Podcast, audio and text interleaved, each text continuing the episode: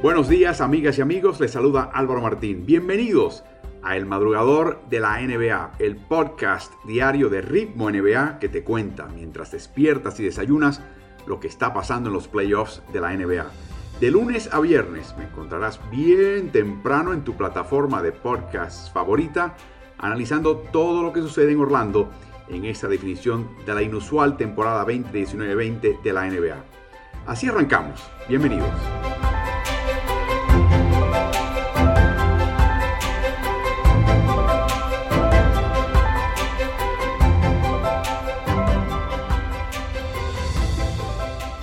Anoche jueves solamente hubo un partido. Los Ángeles Lakers se enfrentaron a Houston Rockets y los Lakers se alzaron con la victoria 110 por 100 para pasar al frente en esa serie 3-1 y colocar el jaque en el tablero frente al equipo de Rockets. Justo cuando Los Ángeles Lakers da muestras de recuperar su nivel defensivo prepandémico, recuerden que esta era la tercera mejor eficiencia defensiva en la liga, se desata una distracción en las filas de Houston con el tema de Daniel House, que tampoco jugó en este partido, cabe añadir, y eso fue una baja que aparte de, sensible, siendo en realidad el sexto hombre de este equipo, es también importante destacar que eh, Robert Covington, que se dio tremendo golpe en la cara eh, y en la cabeza en el partido previo, regresó, jugó unos 23 minutos y medio la verdad que no fue especialmente eficaz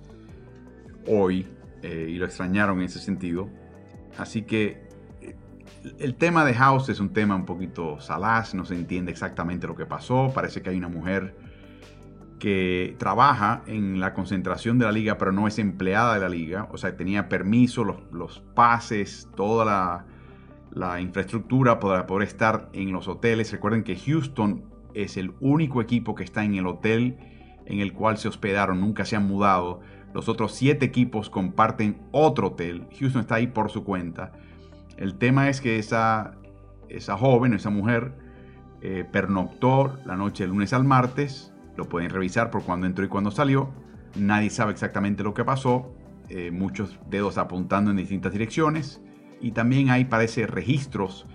Y esto tiene que mucho que ver con, me imagino, con la seguridad de Disney en sus hoteles que yo creo que bordea en, invasión de privacidad. El tema es que pueden saber cuándo una puerta se abre y se cierra. Tienen registros de cuándo la puerta de una habitación se abre y se cierra. Y a raíz de eso empezaron a buscar quién abrió y cerró la puerta a ciertas horas y empezaron a atar cabos y aparentemente el foco de la investigación es House, que en esencia, en esencia está en cuarentena en este momento.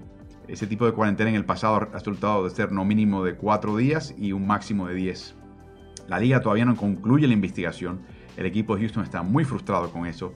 El sindicato de jugadores está muy frustrado con todo lo que está pasando. House una y otra vez niega rotundamente que eso fue lo que pasó.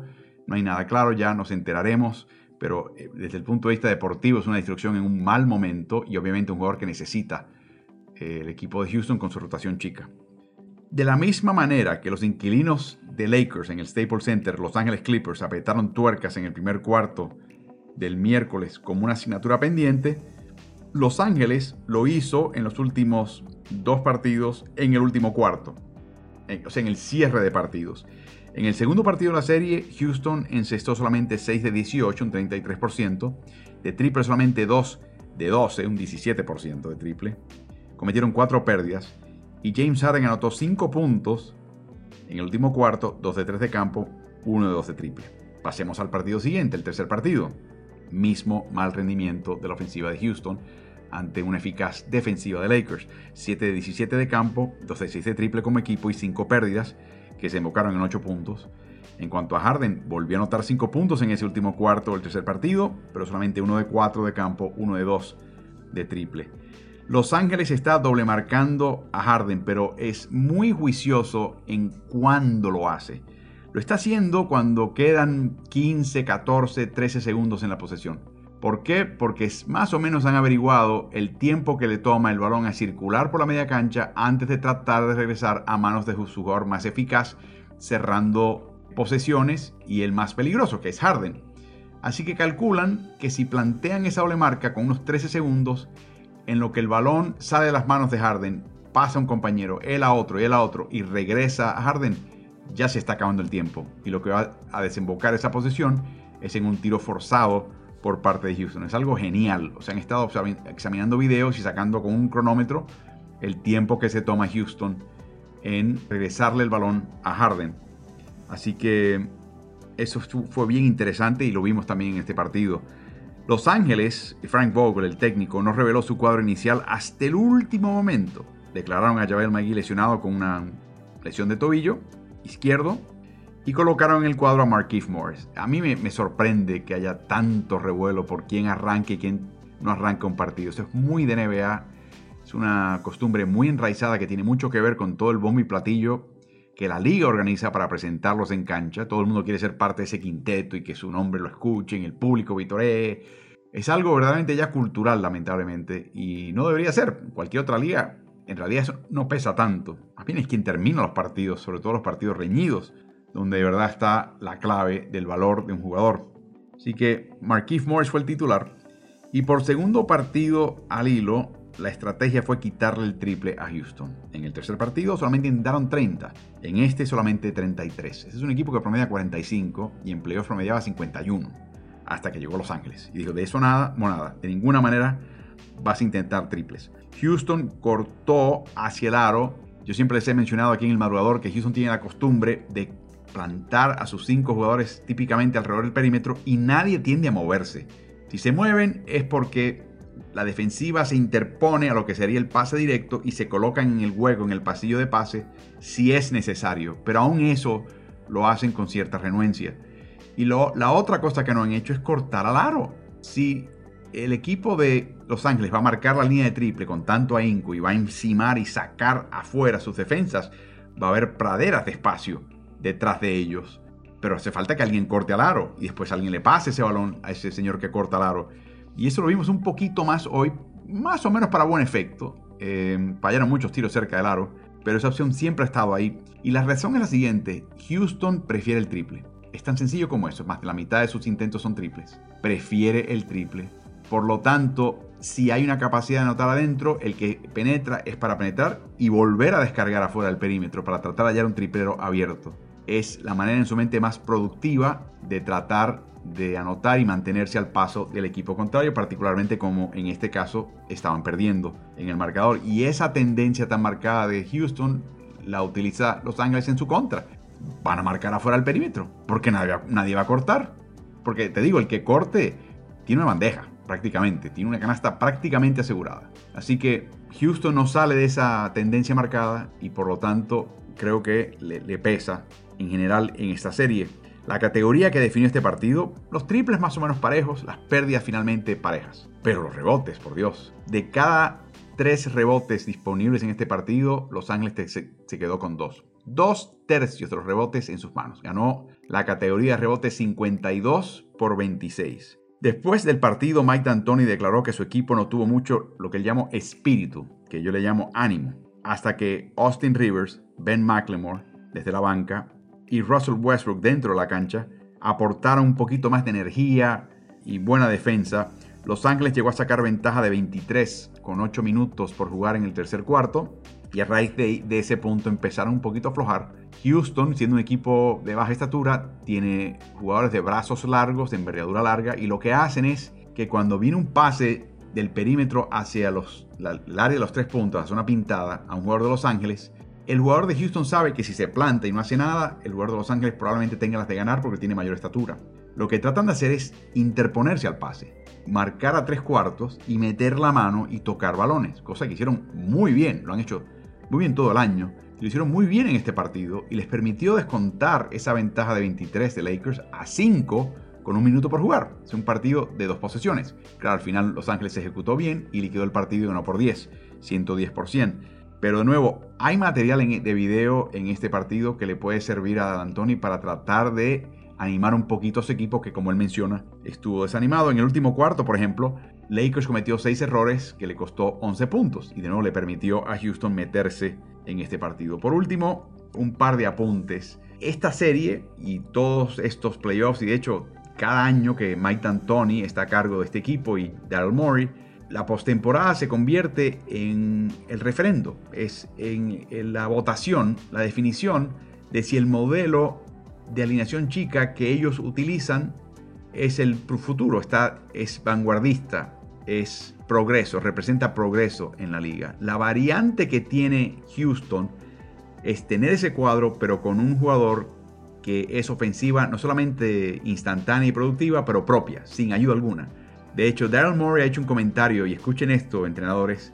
Él dice que cortinar, pantallar, bloquear, que un compañero en el lado ofensivo te coloque una pantalla, un bloqueo para liberar al portabalón, dice, equivale a escoltar una doble marca de la defensiva contraria.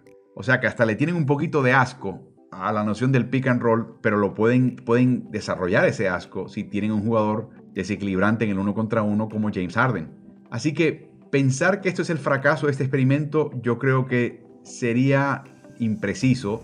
Yo creo que puede que sea el fracaso de este experimento de la manera que este experimento está constituido, porque le voy a mostrar otra cara de la misma moneda, y es el equipo de Boston. Boston tiene tres jugadores que anotan 20 puntos cada uno. Boston necesita cortinar y pantallar y bloquear para poder abrirle espacio típicamente a sus jugadores, aunque este año han jugado la jugada uno contra uno más que nunca antes en la era de Brad Stevens. Esa es una versión de un equipo de alineación baja que funciona eh, y que podría quizás ganar el campeonato. Está eso por verse. Pero lo menciono porque va a haber mucho análisis y mucho golpe de pecho y, no estoy seguro que Mori y D'Antoni estén equivocados. De hecho, lo que estamos viendo en esta serie es que eh, Los Ángeles está donde está porque tenía la variedad de internos como McGee y Howard, tenía la versatilidad de Davis que puede ser interno, pivot, alero y ala pivot al mismo tiempo, y que además es un jugador extraordinariamente diestro, móvil y con gran entrega defensiva, es un jugador completo, un jugador extraordinario. Y la pregunta es solamente si tienes a un LeBron James y a Anthony Davis, ese es el único equipo que le puede ganar una serie a Houston. Nunca lo sabremos. Y ese es el problema que tiene Houston. Para mí, el tema de Houston es que hay que redondear el equipo, hay que potenciar a más jugadores, hay que desarrollar jugadores para tener más alternativas. Y la pregunta es, ¿qué van a hacer el año que viene? ¿Se queda Mike D'Antoni? ¿Se quedan con la misma rotación, mismo, misma filosofía? ¿Intentan lo mismo el año que viene? ¿Piensan que solamente fue el hecho de enfrentar a Los Ángeles? ¿Qué van a hacer? Algo bien interesante. Por último, en la conferencia de prensa después del partido, LeBron James dijo algo que tiene que estar dándole escalofríos al resto de la liga. Dice, ah, este es el noveno partido en que este equipo está jugando junto, en playoffs. Dice, mi experiencia siempre toma tiempo, a veces más de una temporada, más de una postemporada, que un equipo verdaderamente se entiende y se conjunte para ser eficaz y ser un equipo contendiente por múltiples años. Dice, veo este equipo muy bien. O sea, piensa que Lakers está andando. Así que tanto Clippers como Lakers están a, un, a ley de un triunfo para cumplir con expectativa, que tendremos una final del oeste que será la batalla de Los Ángeles y que será em, quizás tan o más apasionante o tan o más bien ejecutada con las mismísimas finales de NBA.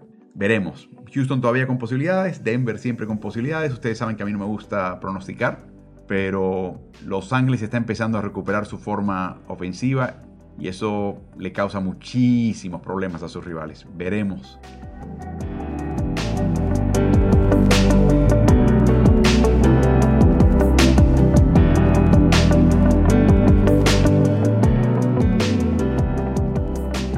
Hay dos partidos emocionantes hoy viernes, ambos podrían concluir series dependiendo de cómo le vaya al equipo con la ventaja o en el caso de la segunda tanda, equipos empatados en un séptimo partido. Pero comencemos con el primero. Denver Nuggets enfrenta a Los Ángeles Clippers. Tarde y noche de posible eliminación. Los Ángeles al frente 3-1. Ese partido comienza a las 5 y media de la tarde de Ciudad de México, 19.30 de Buenos Aires, 6 y media de la tarde del Este. Interesante que los comentarios post partido de Michael Porter Jr. causaron tanto revuelo y, con razón. Básicamente resumió Porter Jr., ya los Clippers saben exactamente en qué consiste nuestra ofensiva. En la opinión de Porter Jr. hay que circular más el balón, que otros jugadores lancen al aro. Y pienso, y le preguntaron, bueno, ¿y por qué piensas que tienes el derecho de opinar de esta manera? Dice, porque estoy jugando minutos de un jugador importante y por lo tanto creo que es importante, estoy en mejor posición de emitir este comentario a los entrenadores que es lo que va a decir lo que iba a ser más adelante. Vamos a, tratar primero de entender el, tema filosófico. Si hay un ajuste que hay que hacer que le pueda dar una ventaja a tu equipo, generalmente eso se hace tras bambalinas. Eso no lo haces en frente de un micrófono, donde le escucha el público, la prensa, el aficionado de tu equipo, el del otro equipo y particularmente el cuerpo técnico del otro equipo. Así que ahí para empezar es una metida de pata. La pregunta es si lo que está diciendo Porter tiene razón o no. Y es muy posible que en gran parte lo que él diga él tenga razón. Es el método, la forma de enviar este mensaje que es totalmente contraproducente. Eh, y habla un poquito de una sensación de que a las cosas a él no le aplican. Él ya está a la par con todo el mundo y que las reglas que siempre han servido, le han servido a muchos equipos campeones, como que en el caso de él no aplican. Y eso nunca cae bien. Me imagino que dentro del equipo esto tampoco cayó muy bien, pero bueno, eh, eso es tema de los, de los Denver Nuggets. Cuando uno examina los datos de Second Spectrum, en la primera mitad, Michael Porter Jr. tuvo 25 toques de balón, tercero en el equipo detrás de Jokic, Nikola Jokic y Jamal Murray. En la segunda mitad solamente tuvo la mitad de esos toques, dos en total, dos tiros solamente. Séptimo en el elenco de Denver en la segunda mitad en cuanto a toques de balón. Y este chico es una máquina productiva de puntos. Para que tengan una idea eh, cuán centrada está la ofensiva de Denver en su dúo dinámico, Jamal Murray y Nikola Jokic este año se combinaron para sumar 176 toques de balón por, por, partido. Jokic es el número uno en la liga individualmente, pero en combinado 176 toques de balón entre ambos por partido.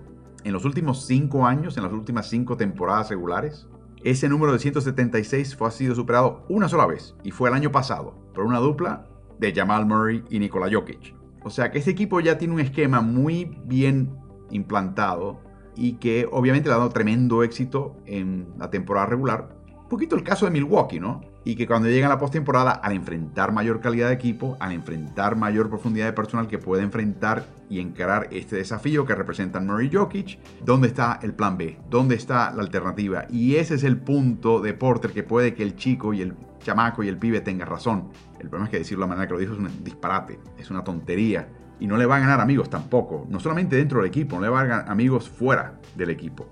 Por su parte, que hablar de defensiva de Los Ángeles Clippers, en el madrugador de ayer les mencioné cómo este equipo se propuso ni un solo primer cuarto más de Denver con una ofensiva abultada. Vamos a aplicarnos, no al final del partido, no en un tercer cuarto, no en un último cuarto cuando no nos quede otra. Vamos a quitar a estos chicos de la cancha desde el principio, desde el comienzo de los partidos.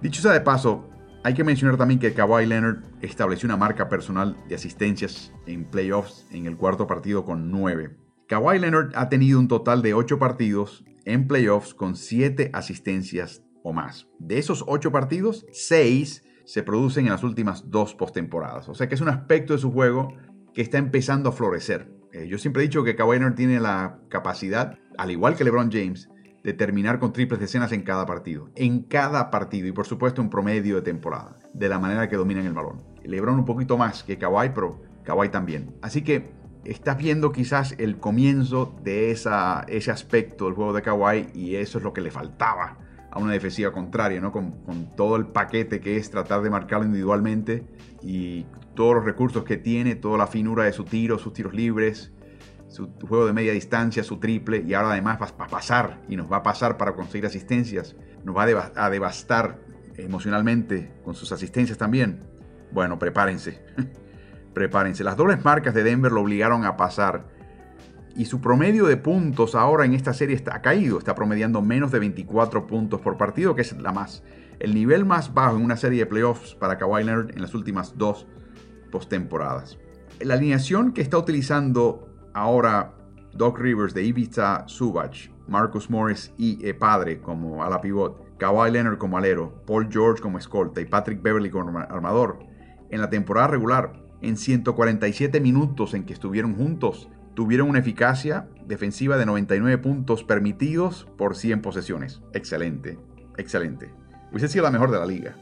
Pero en los playoffs aún mejor, 98.6 puntos por 100 posesiones, aunque solamente sean 35 minutos jugados. Y quería señalar una secuencia, es, mucho mejor verlo en video y le voy a pedir que me disculpen, pero quería repasar una secuencia en el podcast que para mí explica un poquito el genio de esta defensiva. Es simple, pero es el genio de esta defensiva de Clippers.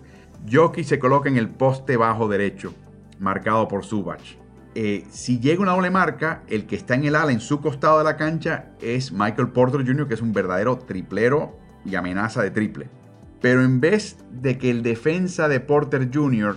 baje a doble marcar a Jokic, que estaba esperando la doble marca, a ver de dónde viene, no. La doble marca viene de dos posiciones más allá. Sigue en el semicírculo del costado de Jokic, ahí está Michael Porter Jr. El siguiente es Pat Beverly.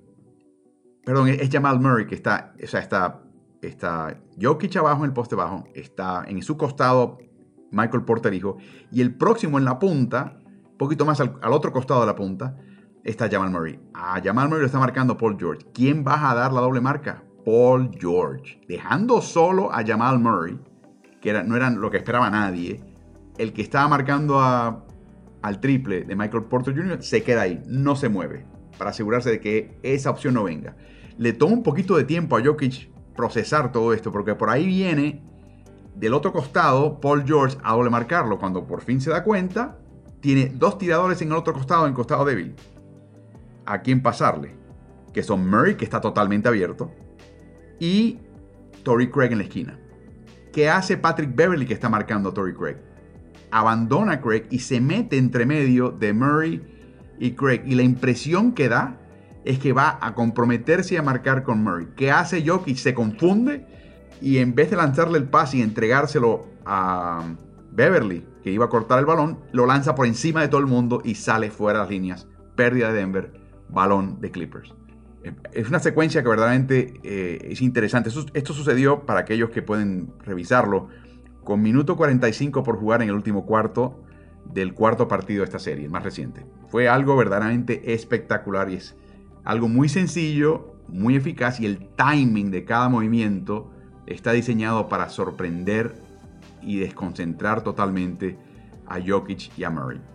Pasando al próximo partido, que es el que todo el mundo va a ver porque es el séptimo partido de una serie que ha sido apasionante entre Boston Celtics y Toronto Raptors. Ese partido comienza a las 22 horas de Buenos Aires, 8 de la noche de Ciudad de México, 9 de la noche del Este. Boston busca una tercera finales de la Conferencia del Este en sus últimas cuatro temporadas, mientras que Toronto busca sencillamente retornar como campeón defensor de la conferencia y campeón de NBA a unas finales de la Conferencia del Este. Eh, un par de errores arbitrales que salió en el informe de los últimos dos minutos que eh, cataloga lo que pasó, las, las decisiones correctas e incorrectas y los no cobros correctos e incorrectos en los últimos dos minutos o cualquier momento en la prórroga de partidos reñidos, que estén a cinco minutos, cinco puntos de diferencia o menos. Hubo una falta de Oji Anunobi a Kemba Walker con 3,4 segundos que reclamó Walker y los árbitros no corrigieron. Eso fue un error. Y luego en la primera prórroga, pasos de Norman Powell que debieron haber sido cobrados. A mí me sorprendió que no lo cobraron. Y eso fue en la primera prórroga ambos cobros en este caso particular desfavorecieron a Boston y favorecieron a Toronto y por supuesto la afición de Boston, que no, hace falta mucho para dirigirlos en esa dirección, pensaron que hay un complot, que lo que quería la liga era un séptimo partido, etcétera, etcétera, etcétera. Les recuerdo a ustedes que hay un informe de 46 minutos antes de los últimos dos minutos, que la liga coteja, pero no revela, y les puedo asegurar que hay un montón de jugadas que favorecieron a Boston. No sé cuál fue el saldo, si un equipo salió favorecido u otro. En muchos partidos siempre hay un equipo que gana en el intercambio de errores de los árbitros, pero la presunción de que los árbitros, primero, tienen una agenda es ridícula. Segundo, que son infalibles es ridículo. Así que esto es parte del juego. Esto es parte del juego. Así que vamos a no enfocarnos en eso. El factor cansancio va a afectar a ambos equipos, en particular a Kyle Lowry, con sus 34 años de edad, que jugó 53 minutos de juego, incluyendo, escuchen esto, los últimos 43 minutos de juego y las dos prórrogas. 43 minutos consecutivos. Esta es la situación para que Pascal Siakam aplique lo que ha aprendido en estos playoffs y particularmente en esta serie de Boston Eh, y sobre todo si van a bajar la escuadra a una escuadra mucho más chica. Yo creo que es el momento de Pascal Siakam emerger. No tanto para que sea y cumpla la promesa de reemplazar a Kawhi Leonard, sino sencillamente porque los duelos le van a favorecer. Tiene que tener un poquito más de decisión, soltura, concentración y aprovechar lo que le puede ofrecer, lo poco que le va a ofrecer el equipo de Boston. Esta alineación de microbalón es eh, bien interesante, con Norman Powell reemplazando a Marc Gasol o a Sergi Vaca en el cierre. Siakam en este sentido tendrá oportunidades. No lo hemos visto antes con frecuencia porque es muy renuente Nick Nurse a descartar a dos de sus siete mejores jugadores en su rotación en Marc Gasol e Ibaka. Recuerden, Gasol le da defensiva y protección de aro, Ibaka le da ofensiva. Es un gran sacrificio de esa parte y por lo tanto Nurse es renuente a utilizarlo. Nurse confesó que llevaba tres partidos considerando esta alineación.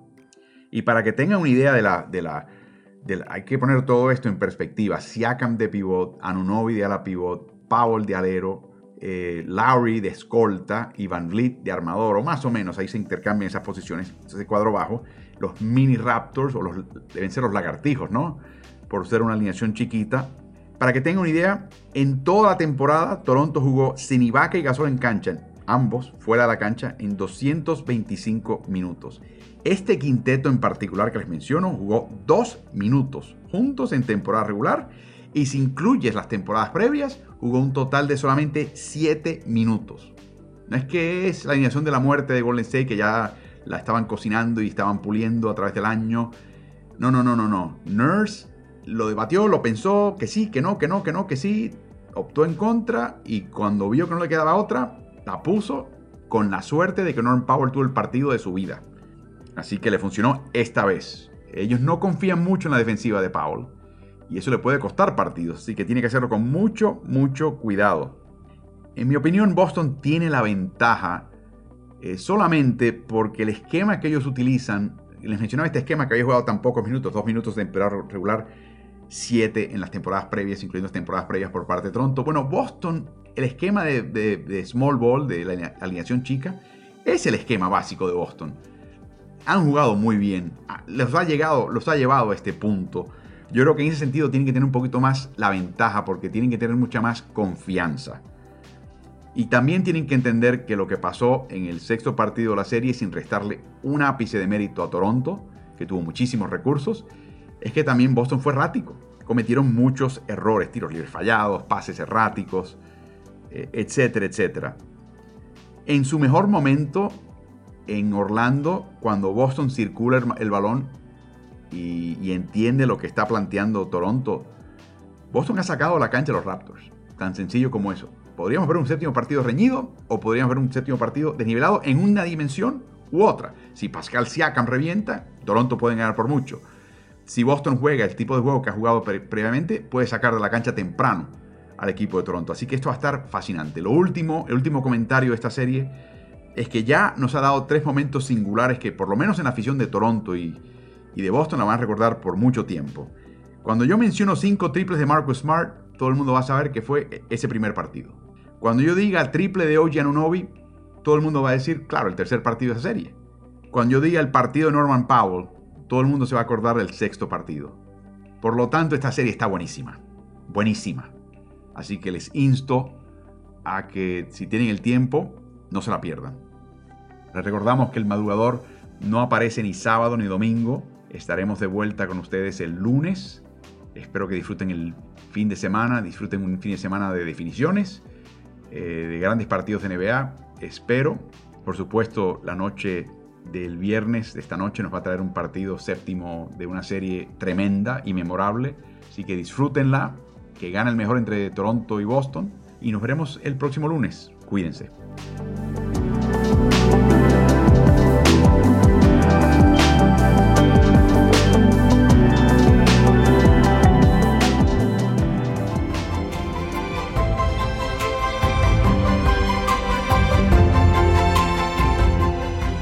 Muchas gracias por acompañarnos en el madrugador de la NBA de hoy.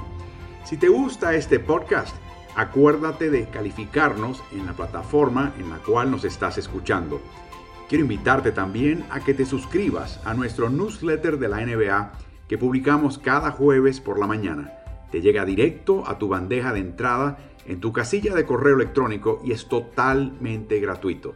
Regístrate en nuestra página web smartsports.com.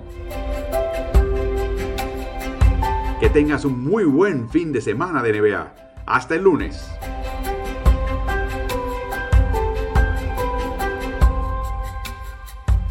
¿Y ustedes? ¿Están en ritmo?